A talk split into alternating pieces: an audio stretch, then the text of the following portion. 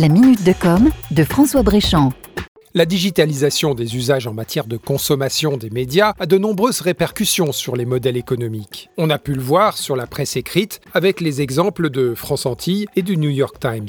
Sur la télévision aussi, avec la course aux plateformes de diffusion en streaming, c'est un changement fondamental en ce qui concerne la diffusion et le ciblage de la publicité. Le paysage médiatique était jusqu'alors segmenté entre des médias de masse et des médias de ciblage. Avec la transformation des médias de masse via la diffusion des plateformes digitales, ils deviennent de fait des médias ciblés. Prenons par exemple la presse papier, avant la digitalisation de ses contenus. Un journal, c'est par définition un média de masse. Un annonceur y communique en achetant des espaces réservés à la publicité insérés dans les pages. Par ce biais, il touche une cible large, à savoir tous ceux qui lisent ce même journal. Mais si ce support est lu via le numérique, alors là, ça change tout. Grâce au profil des abonnés, renseignés au préalable, on peut identifier qui le lit, à quel moment de la journée, ses goûts, ses appartenances sociales, etc. etc. Du coup, l'annonceur peut choisir de diffuser sa publicité dans un certain contexte éditorial à une certaine audience et en cohérence avec son produit et sa cible.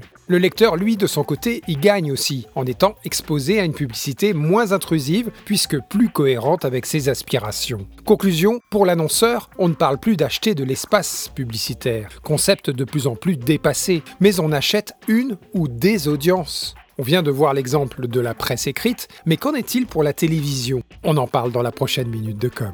À suivre. C'était la minute de com de François Bréchamp.